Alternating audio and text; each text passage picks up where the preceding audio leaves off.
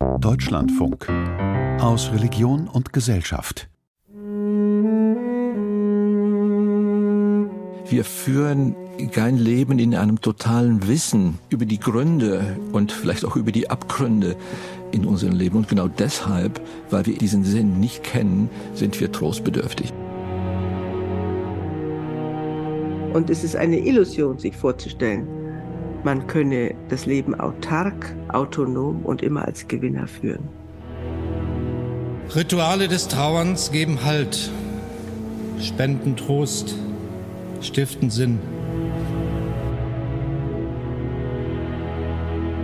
Je mehr dieser religiöse Trostschutzmantel aus der Welt fliegt oder aus der Welt genommen wird, desto trostloser werden die Menschenbeziehungen und die Menschengeschichten. Deswegen glaube ich, die wichtigste Aufgabe von Religion ist eben dieses Trösten. Trost über eine Sehnsucht. Eine Sendung von Jonas Weihroster.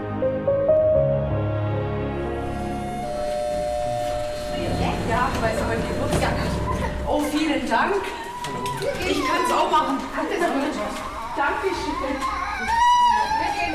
Zu Besuch im Kinder- und Jugendhospiz Stuttgart.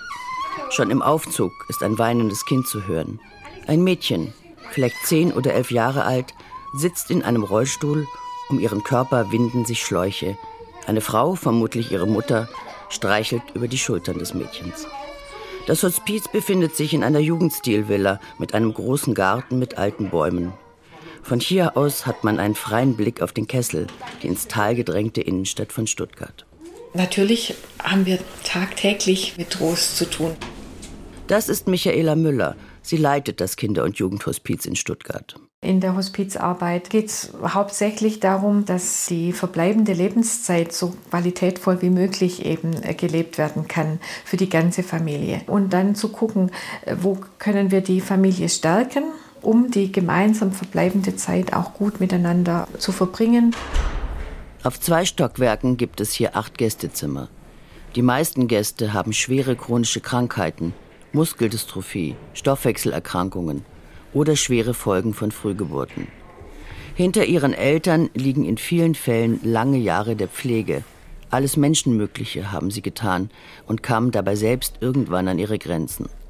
Manchmal ist der Hospizaufenthalt auch dafür da, dass sich die Familien erholen können, dass ihnen jemand hilft bei der Pflege des Kindes, sich ihre Ängste anhört, sie tröstet. Ich persönlich bin überzeugt, dass jedes Kind weiß, wie es um es steht, auch wenn es von den Eltern vielleicht ihnen nicht gesagt wurde. Kinder haben da so feines Gespür. Die spüren natürlich die Trauer, den Schmerz der Eltern. Und ich habe auch immer den Eindruck, dass Kinder noch ganz natürliche Spiritualität auch besitzen, die sich manche Dinge eben ganz anders erklären wie wir Erwachsene. Man lebt, man stirbt, man kommt wieder zur Welt, denken viele. Also immer so dieses Wechselspiel des Lebens, das können die, glaube ich, ganz arg gut auch für sich spüren. Vielleicht auch, weil sie ja Freude und Traurigkeit auch sehr schnell hintereinander verspüren können. Bei diesen Kindern erlebe ich auch ganz häufig, dass sie das eher sind, die ihre Eltern trösten. Also indem sie sagen, dann habe ich doch keine Schmerzen mehr oder sitzt dann nicht mehr im Rollstuhl. Also einfach so Dinge, die so in ihrem kindlichen Verständnis dann vielleicht besser sind nach dem Tod.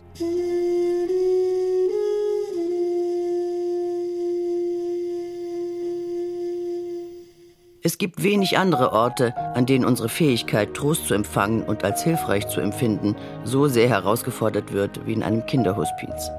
Einem Ort, an dem beinahe jeden Tag ein Kind stirbt, ein Menschenleben endet, noch bevor es so richtig Fahrt aufgenommen hat. Was gibt es Ungerechteres und welcher Trost soll da helfen? In manchen Situationen kann man auch nicht trösten, mit Worten zumindest. Also ich glaube, dass Trost immer möglich ist, aber eben, dass Worte da oft abprallen, dass zunächst da mal gar nichts möglich ist und dass Trost in der Situation halt sein kann, dass sie spüren, dass sie nicht alleine sind, dass jemand da ist, der ihnen Sicherheit gibt, der ihnen auch offen und ehrlich begegnet eine Verbindung zum anderen Menschen zu spüren, der einen nicht allein lässt. Das glaube ich so aus meiner Erfahrung, dass das der wichtigste Trost sein kann.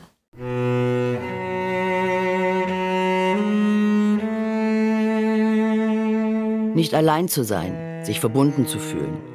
Zumindest auf den ersten Blick kommt das Wesen von Trost eher unscheinbar daher. Irgendwie machtlos angesichts von Schicksalsschlägen, schwerer Krankheit, Tod und Sterben. Tausende Jahre lang fanden Menschen Trost darin zu glauben, sie würden ihre Liebsten eines Tages im Jenseits wiedersehen. Genau wissen können wir das natürlich nicht, aber wir dürfen es zumindest annehmen. Die Hoffnung auf das Paradies tröstete über irdisches Leid hinweg, über Not und Krisen. Und heute? Den Glauben an ein Paradies halten offenkundig immer weniger Menschen für eine plausible Idee. Alles wird gut. Ein Satz wie dieser hört sich angesichts multipler Krisen in der Welt falsch und fahl an. Wir wollen lieber heilen, therapieren, lösen, statt uns trösten zu lassen. Trost wirkt wie der kleine bleiche Bruder echter Hilfe. Hat der moderne Mensch den Trost nicht mehr nötig? Wir erleben in unserem Leben immer wieder Situationen, in denen wir das Bedürfnis verspüren, getröstet zu werden. Das ist Jean-Pierre Wils. Er ist Philosophieprofessor an der Universität im niederländischen Nimwegen. Anfang 2023 hat Jean-Pierre Wils ein Buch veröffentlicht mit dem Titel warum wir Trost brauchen. Wir brauchen ihn deshalb, weil wir verwundbare Menschen sind. Wir sind verletzliche Subjekte. Also wir, wir sind in unserem Sein verwundbar. Und da schlägt, glaube ich, die Stunde des Trostes. Wenn man an mich die Frage richtet, was ist das eigentlich Trost, dann würde ich zunächst einmal eine sehr kurze Antwort geben. Trost ist eine Form der Ummantelung eines menschlichen Leidens oder eines menschlichen Verlustes. Wils betont in seinem Buch, dass dem Trost im Zeitalter daueraktiver Lebensführung etwas Altmodisches anhaftet, um nicht zu sagen etwas fundamental Unmodernes. Trost passt nicht zum handelnden Subjekt der Gegenwart. Trost klingt nach der Ohnmacht vor aufgeklärter Zeiten. Wir sind in Nachkriegsgenerationen aufgewachsen in einem optimistischen Bewusstsein, dass wir unsere Leben vorwärtsgerichtet führen können und dass wir eigentlich nie aufgeben sollten. Es gibt immer Hilfsmittel, es gibt äh, therapeutische Interventionen, es gibt medizinisch-pharmakologische Mittel, äh, die uns dabei helfen, vorwärts zu kommen. Der Trost ist eben nicht ein Mittel, einen vorherigen Zustand äh, wiederherzustellen, sondern Menschen eine Weile also von ihrem primären Leiden, von ihrem Schmerz, von ihrem Verlust vorsichtig abzulenken und diesen zunächst einmal etwas zu ummanteln, so dass sie wieder Luft holen können. Und auch Religion habe bis heute eine Trostfunktion, so der Philosoph und katholische Theologe. Wir tun uns vielleicht etwas schwer mit dieser Trostfunktion der Religion, weil wir sind etwas irritiert durch diese Auffassung, äh, Religion sei eigentlich eine Form der Vertröstung, nicht? Also das berühmte Opium des Volkes von Karl Marx oder die Religion, wenn man so will, als eine Projektion in ein Jenseits, wo wir uns vertrösten lassen und dabei vergessen, dass wir die Welt verändern sollten. Wild betont die Idee der trostspendenden Gottesmutter Maria im Christentum. Auch der am Kreuz gestorbene Jesus ist in diesem Sinne eine Trostquelle. Menschen blicken auf ihn und lenken sich von ihren eigenen Leiden und Gebrechen ab.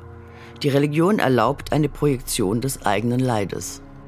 Da ist eine Instanz, eine religiöse Instanz, die mich versteht, die mir nahe ist eigentlich, also in diesem Leiden. Wir dürfen dieses Leiden am Leiden hin und wieder delegieren. Wir dürfen es aushändigen an eine andere Instanz und die Religion ist natürlich mit Sicherheit eine ganz wichtige Instanz. Schon der Philosoph Hans Blumenberg prägte den Gedanken, dass der Mensch zwar ein zutiefst trostbedürftiges Wesen ist, aber dieses Bedürfnis wurde im Laufe der Jahrzehnte einer gewissen Scham unterworfen. Jahrzehnte der Aufklärung, der Moderne haben die Instrumente für den Trost verschüttet.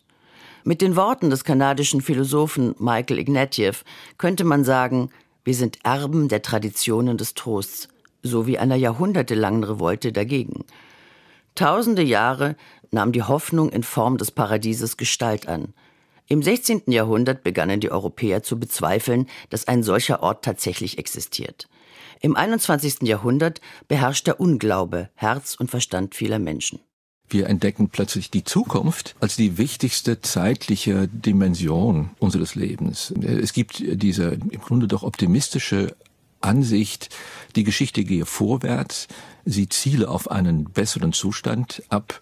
Es gibt wenig in der Rückschau zu erhalten. Wir sind die Gestalter unseres eigenen Daseins. Wir werden später zu Selbstoptimierern. Also wir haben wenig Verständnis dafür, wenn wir meinen, wir müssten langsamer unsere Leben führen. Also in der beschleunigten Moderne ist das geradezu ein Sakrileg, eigentlich auf Langsamkeit zu pochen. Wir haben wenig Verständnis, wenn Menschen untätig werden. Also Passivität gilt ja als eine der neuzeitlichen Hauptsünden. Deshalb hat der Trost eine schwere Heimat. Also ich habe im vergangenen Jahr einen sehr lieben Menschen zum Sterben begleitet, der wirklich gebeutelt war vom Schicksal und sehr bitter war. Und ich bin ein Jahr lang sozusagen mit ihm gegangen. Starker Atheist, ich sag, der atheistischste Katholik, den ich je kannte. Und, ähm, und ich bin einfach ein Jahr mit ihm gegangen, bis er gestorben ist. Und, und er hat die ganze Präsenz eingefordert. Am Ende dieses Weges hat er die Bitterkeit verloren und ist gelassen in den Tod gegangen. Ich weiß nicht, was er sich vorgestellt hat, was danach ist. Er hätte, wenn ich ihn gefragt hätte, massiv abgestritten, dass er an ein Jenseits glaubt. Aber er hat, glaube ich, die Vorstellung davon bekommen, wie es ist, wenn man in seiner Bitternis nicht alleine gelassen wird. Das ist natürlich anstrengend. Je schneller wir leben und je unverbindlicher wir leben, Johanna Haberer ist evangelische Theologin und war bis 2022 an der Universität Erlangen Professorin. Sie bedauert, dass der Trost in der Gegenwart einen so ramponierten Ruf genießt. Ich denke, es ist ein Verlust an zwischenmenschlicher Wärme. Ich denke, das betrifft alle menschlichen Beziehungen, dass sie das, was in dem Wort Trost steckt, an Verbindlichkeit und Treue, dass man an die Wirksamkeit dieser Gesten nicht sich traut zu glauben, weil man glaubt, man muss alles alleine machen und man fühlt sich beschämt, wenn man sich als schutzlos und schwach zeigt. Schutzlos, ausgeliefert. Das klingt tatsächlich wie das Worst-Case-Szenario eines modernen Subjekts, das permanent auf Achtsamkeit und Resilienz pocht. Gleichzeitig ist da bei vielen Menschen dieses Bewusstsein, dass etwas Falsches in uns keimt, wenn wir immer nur versuchen, Unberechenbarkeiten um uns herum auszumerzen, Lücken schließen zu wollen und Schatten auszuleuchten. Es ist besonders leicht, Menschen zu trösten, die einfach geblieben sind, die nicht ganz komplexe theoretische, akademische Oberbauten im Kopf haben oder Schutzwälle, mit denen sie ihre Autonomie betonen und ihre Selbstständigkeit. Gerade an Universitäten gibt es ja viele dieser Menschen, die auch sagen, wir brauchen keinen Gott und wir brauchen übrigens auch keinen Trost. Das ist, hängt alles von mir ab. Und ich denke, gerade diese Menschen, die so stark in der Reflexion sind, die tun sich schwer, getröstet zu werden. Und dieses gute Gefühl, wenn man getröstet wurde, das verbietet man sich, glaube ich, dann gerade als reflektierter Mensch oder man muss ein ganzes Leben lang üben, um zu erfahren, dass ich trostbedürftig bin, dass jeder Mensch trostbedürftig ist. Martin Luther hat auf seinem Sterbebett gesagt, wir sind Bettler, das ist wahr. Und diese Erkenntnis, denke ich, schließt die Trostbedürftigkeit mit ein. Trösten ist eine zeitlose soziale Praxis, ein Modus des Zwischenmenschlichen. Darin sind sich der Philosoph Wilz und die Theologin Haberer einig. Und auch darin, dass die Kirchen den Trost allzu oft in ein theologisches Jenseitskonstrukt übersetzt hätten, das heute nicht mehr verfängt. Insofern ist es gerade auch für die Kirchen und für das Evangelium eine hypertrophe Aussage, wenn wir sagen, wir können trösten. Das Einzige, was wir wirklich sinnvoll sagen können, ist, dass wir versprechen können, ich bleibe bei dir, wenn du untröstlich bist. Das ist das Einzige, glaube ich, was man wirklich auch als Pastor oder als Seelsorgerin versprechen kann, ob es dann gelingt, jemanden zu trösten. Aber es ist ein Anfang eines Trostes, das werden Ihnen alle Seelsorger, Notfallseelsorger, Krankenhausseelsorger bestätigen, dass wenn Menschen nicht allein sind mit ihrer Verzweiflung, eine Krebsdiagnose ist ja zunächst mal ein langes, langes schwarzes Loch. Und wenn da jemand einfach daneben ist und sagt, ich höre dir zu oder ich halte die Hand oder ich habe ein Taschentuch dabei oder ich helfe dir, eine andere Perspektive zu gewinnen. Die Moderne hat den Unglauben befördert und das Konzept Trost ins Abseits geschoben. Herausgekommen ist dabei ein im wahrsten Sinne des Wortes trostloses Leben. Und ein Leben, das Allmachtsfantasien von Heilung und Rettung hinterherläuft, statt die Ohnmacht hier und da zu akzeptieren. Dabei war gerade die Corona-Pandemie ein Lehrstück der Ohnmacht des Menschen. Wir mussten jahrelang ringen mit dem Unkontrollierbaren. So viel Leid und Schmerz. Und oft blieben uns dafür nur tröstende Worte. Mit Bundespräsident Frank-Walter Steinmeier machte selbst die Politik darauf aufmerksam, dass mit der Vereinzelung im Schmerz ein Trostbedürfnis ungestillt zurückbleibt. Rituale des Trauerns geben Halt, spenden Trost, stiften Sinn. In der Zeit der Pandemie konnten diese Rituale oft nicht wie gewohnt oder aber gar nicht stattfinden. Viele Trauernde haben Bestattungen, die nur im allerkleinsten Kreis stattfinden konnten, als trostlos empfunden. Sie haben die gemeinschaftliche Trauer vermisst, die Verabschiedung am offenen Grab. Sie haben andere Menschen vermisst, jemanden, der sie in den Arm nimmt und mit ihnen weint. So Steinmeier bei der Gedenkveranstaltung für die Verstorbenen der Corona-Pandemie im April 2021. Alles das, was die Religion uns einüben lässt, dass wir uns auch zeigen dürfen, wie wir sind und dass wir die mit dem Trostpreis manchmal sind, dass wir die Verlierer sind, dass wir in manchen Situationen einfach am Ende der Fahnenstange ankommen und als die Letzten durchs Ziel kommen, wie auch immer.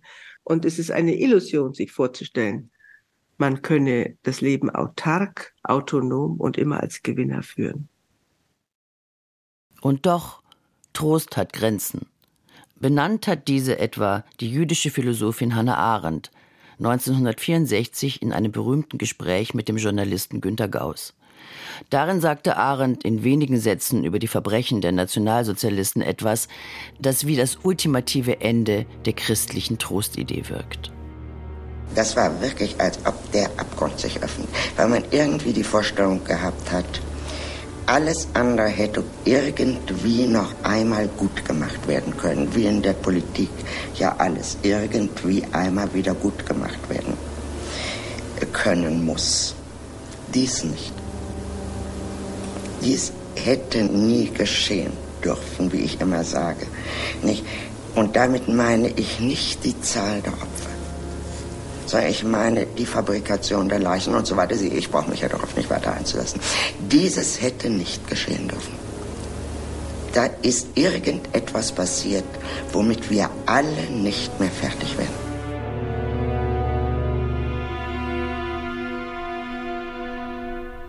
Man kann vielleicht Leiden überwinden und es gibt aber auch unüberwindliches Leid. Es gibt einfach Dinge, die einem genommen werden oder es gibt Situationen in der Welt wie Kriegssituationen, die sowohl bei Opfern als auch Tätern Wunden hinterlassen, die nicht mehr heilbar sind. Das gibt es.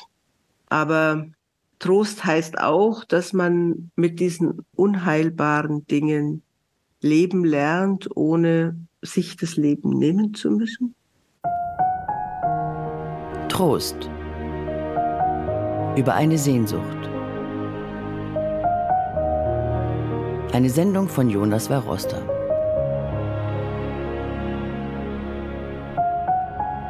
Es sprach Justine Hauer. Ton und Technik Sascha John. Regie Anna Suhr. Redaktion Christiane Florin und Christian Röther. Eine Produktion des Deutschlandfunks 2023.